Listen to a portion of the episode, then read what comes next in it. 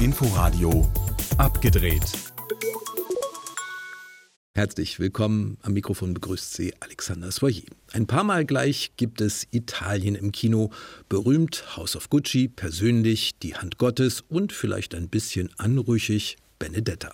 Mehr dazu gleich im Überblick der wichtigsten Kinoneustarts und auch im Interview mit Daphne Patakia, die eine der beiden Hauptrollen in Benedetta spielt.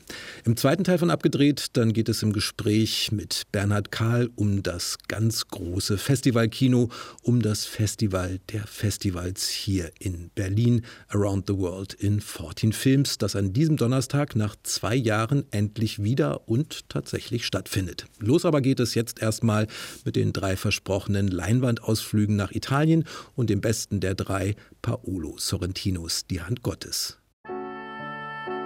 Zum Lachen, zum Weinen, weise und warmherzig, intim und gleichzeitig universell. All das ist Paolo Sorrentinos Besuch im Neapel der 80er Jahre, mit dem der Regisseur von seiner Jugend und Familie, der Vorfreude und Aufregung um die Verpflichtung Maradonas für den SSC Neapel und von dessen Hand Gottes Tor bei der Weltmeisterschaft 1986 erzählt. Vor allem aber davon, wie Sorrentinos fiktiver jugendlicher Leinwandstellvertreter Fabietto die liebenswert verrückte Welt um ihn herum mit großer Unschuld erlebt, bis ein tragischer Schicksalsschlag sie zerreißt und wie ihn das auf den Weg zum Geschichtenerzähler und Regisseur treibt. Hast du geweint? Ich kann nicht. Die Realität gefällt mir nicht mehr. Die Realität ist öde. Wie in fast all seinen Filmen gelingt Sorrentino auch in diesem zweifellos persönlichsten seiner Filme eine überwältigende Balance aus klugem Humor, tiefen Gefühlen, träumerischem Flair und poetischen Bildern. Trotz der persönlichen Prägung wird das Ganze nie eitel, sondern steht komplett für sich. Ein großer Film aus einer kleinen Geschichte, ein überragendes Meisterwerk und eine Liebeserklärung an Neapel. Jetzt im Kino und in zwei Wochen auf Netflix. Die Hand Gottes. Apropos Sorrentino, hätte er ihn gemacht, House of Gucci wäre ein grandioser Film und kein schlechter Witz geworden. Ridley Scott dagegen schickt einfach nur eine von Lady Gaga angeführte Star-Armada ins Feld, bewaffnet mit albernen italienischen Akzenten und taglose aneinandergereiht und ohne jede Charakterentwicklung oder Gucci-Faszinationserklärung die wahren Eckpunkte der Gucci-Skandalsaga ab, inklusive dem Auftragsmord von Patrizia Reggiani an ihrem Ex-Mann Maurizio Gucci in den 90ern. Ein bisschen Macbeth-Drama hier, ein bisschen italienische Edel-Brady-Family dort, Lady Gaga, die monatelang auch privat mit italienischem Akzent gesprochen hat und das Method-Acting nennt, Jared Leto mit aufgeklebter Glatze als dummes Schaf der Gucci-Familie, El Pacino als El Gucci Pacino, eine irritierende Musikauswahl immer wieder und historische Nachlässigkeiten am laufenden Band. Dabei Spaß haben kann man leider nur dann, wenn man den unfreiwilligen Witz dieses völlig planlosen Durcheinanders einer infantilen Seifenoper etwas abgewinnen kann. Faszinierende Story in echt, als Film aber kompletter Murks. House of Gucci lesbische Nonnen in einem Film von Paul Verhoeven, da kann man schnell auf schmutzige Gedanken kommen. Und mit dem passenden Vorwurf, er setze auf Skandal, kennt er sich schon seit seinem Durchbruch Türkische Früchte Anfang der 70er Jahre aus. Sex und Gewalt, Selbstzweck oder nicht. Sagen wir es so, es sind die wichtigsten Farben auf seiner Erzählpalette. Und die wahre Geschichte der angeblich wundervollbringenden Nonne Benedetta im Italien des 17. Jahrhunderts, deren Wunder als Teufelszeug verdammt wurden, nachdem ihre sexuelle Beziehung zu einer Ordensschwester herauskam, diese Geschichte ist genau sein Ding. Schwester Benedetta? Gott hat mir dieses Mädchen in den Weg gestellt. Sie muss mit eiserner Hand, die ich nicht habe, geführt werden. Ja, es gibt nackte Haut, Gewalt und auch die Pest, aber der eigentliche Fetisch, den Verhoeven und Benedetta hier genüsslich und mit aller Wucht der Gefühle und Leidenschaften vorführen, ist die katholische Kirche und der Glauben. Dass da einige jetzt nun tatsächlich versuchen, den Film an den Blasphemiepranger zu stellen, das war klar. Aber es spricht eher für ihn und macht klar, es geht hier eindeutig um mehr als nackte Nonnen. Ein wilder, witziger und wuchtiger Trip in die Renaissance ist Benedetta und eine weibliche und religiöse Rachefantasie. Die wichtigsten Neustarts dieser Woche im Überblick. Die Rolle der Frau, in die sich Benedetta verliebt, Bartolomea, wird von der belgischen Schauspielerin Daphne Patakia gespielt. Vor sieben Jahren war sie European Shooting Star auf der Berlinale und mit dieser Rolle jetzt wird sie sicherlich auch international nochmal bekannter werden. Mit ihr habe ich über Paul Verhoeven, den männlichen Blick und auch über die erstmal nach Skandal klingende Überschrift lesbische Nonnen gesprochen. Klar, wenn man es einfach nur mal so kurz umschreibt, dann klingt das nach einer Männerfantasie fast. Aber es hängt eben alles davon ab, wie man es filmt. Und gerade weil es ein Paul Verhoeven-Film ist, hatte ich da überhaupt keine Sorge, dass so etwas daraus werden könnte.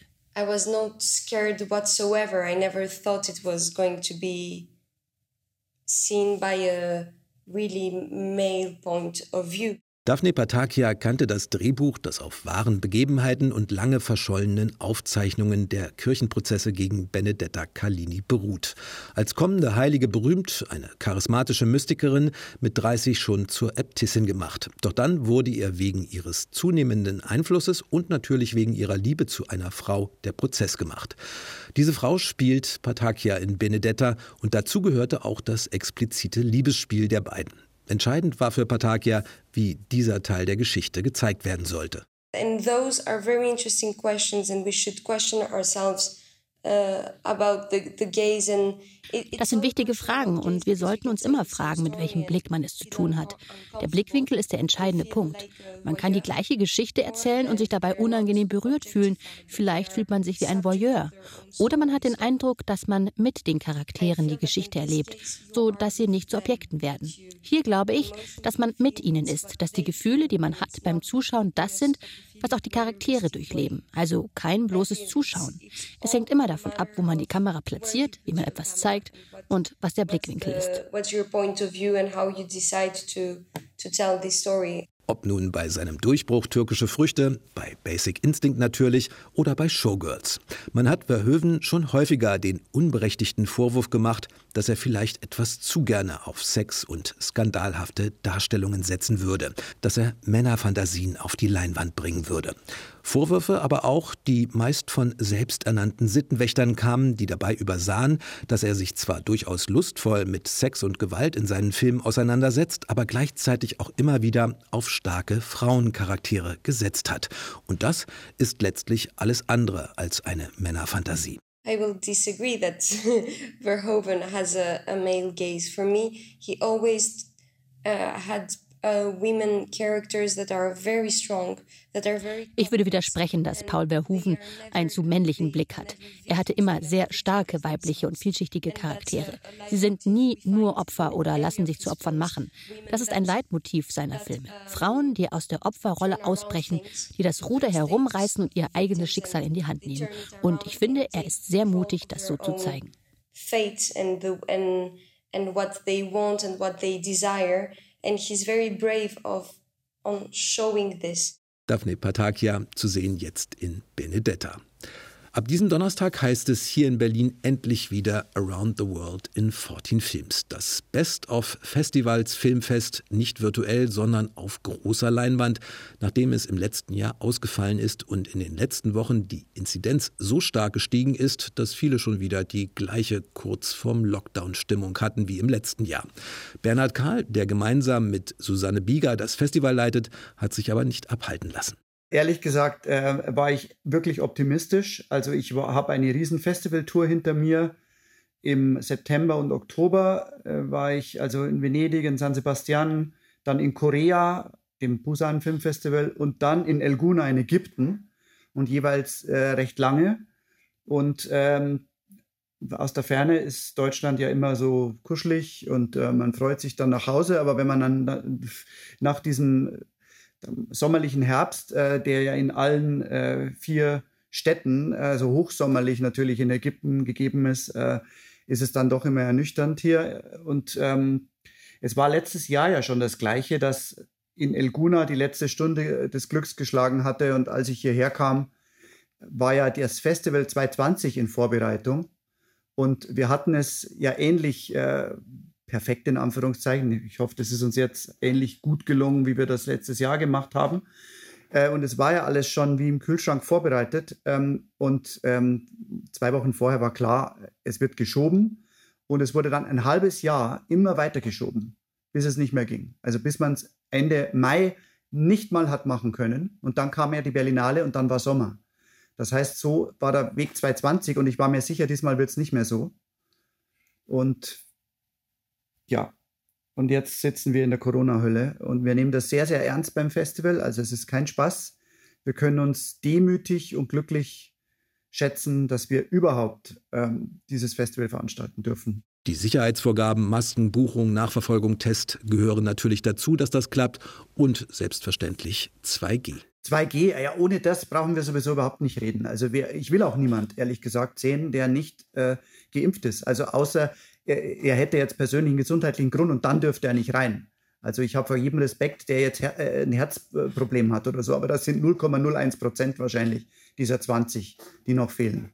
Die letzte, schon fertiggestellte Ausgabe eigentlich Around the World in 14 Films ist ausgefallen. Es wäre also ein leichtes gewesen, für dieses Jahr auch ein Nachholprogramm aufzulegen. Aber was in diesem Jahr gezeigt wird, ist dann tatsächlich Kino, auch nur aus diesem Festivaljahr. Bernhard Kahl. Wir haben völlig neu aufgelegt. Wir sind ja zu zweit, Susanne Bieger und ich. Wir teilen uns paritätisch sowohl die Filmauswahl als auch die äh, äh, ökonomisch-organisatorische Struktur des Festivals und die neuen Ideen mit dem äh, Zugewinn von anderen Kinos etc.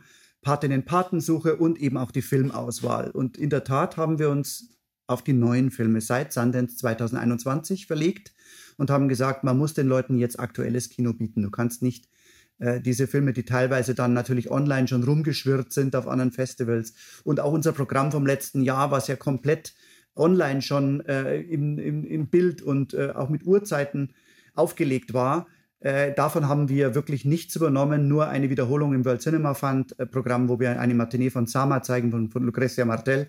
Das ist aber eine Retro sozusagen äh, an einem Sonntagmorgen. Alles andere ist brandneu aus Sundance, Cannes, Locarno, Venedig und San Sebastian 2021. Auch wenn so ein Best-of, die besten, die schönsten, die spannendsten Filme des Festivaljahres natürlich automatisch eine thematische Vielfalt mit sich bringt, einen roten Faden kann man trotzdem entdecken. Bernhard Kahl. Also es fällt äh, weniger das, was man erwarten würde, auf, dass jetzt alle äh, die Covid-Panik haben und klaustrophobische Filme machen oder sowas. Meine ich jetzt ernst, nicht ironisch, darüber gibt es nichts zu lachen. Ähm, sondern äh, es fällt auf, dass weltweit äh, das Aufbegehren gegen patriarchalische Strukturen jetzt äh, die kleinste Ecke des Erdballs erreicht. Und das findet sich auch im Programm.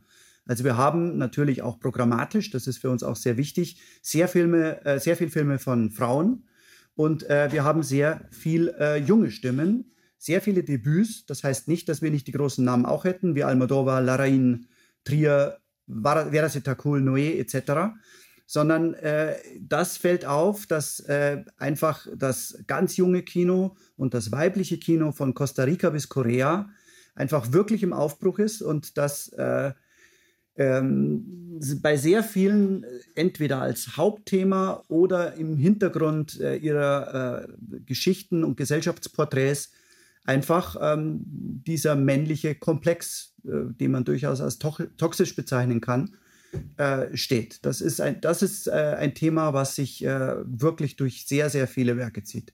An diesem Donnerstag ist es losgegangen, das Around the World in 14 Films Festival. Bis zum 11. Dezember gibt es dann großes Kino auf der großen Leinwand, trotz der schwierigen Situation in diesem Jahr und sogar mit einem größeren und exklusiveren Programm.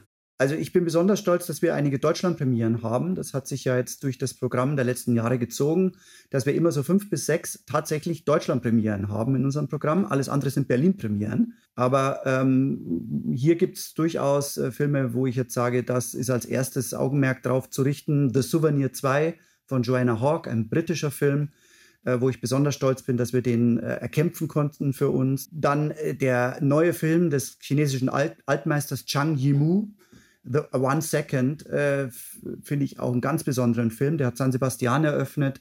Natürlich ist der neue Film von Apichatpong Veraseta cool. Memoria äh, oder der, äh, der nächste große Film von Ryosuke Hamaguchi, äh, Drive My Car aus Cannes, äh, der, der Regisseur, der auf der Berlinale ja jetzt ähm, auch ein Zuhause gefunden hat und dort auch ausgezeichnet worden ist mit seinem Film davor. Ähm, das sind auch herausragende Filme. Und ich sag mal, der Film von Gaspar Noé, äh, Vortex, äh, ist einfach ein Must-See. Bernhard Karl. Around the World in 14 Films und dazu Gespräche über, Begegnungen mit dem großen Weltkino bis zum 11. Dezember. Eine mehr als lohnende Entdeckungsreise und die Gelegenheit, auf einen Schlag gleich mehr als ein Dutzend wundervolle Filme im Kino zu entdecken. Wer allerdings doch lieber zu Hause bleiben will und trotzdem auf eine etwas kleinere cineastische Rundreise gehen möchte, dem sei das Arte Kino Festival des europäischen Films empfohlen. Bis Ende Dezember kann man bei Arte europäisches Kino nämlich streamen und für seinen Favoriten abstimmen. Das war abgedreht. Am Mikrofon verabschiedet sich Alexander Soyer. Bis nächste Woche. Inforadio Podcast.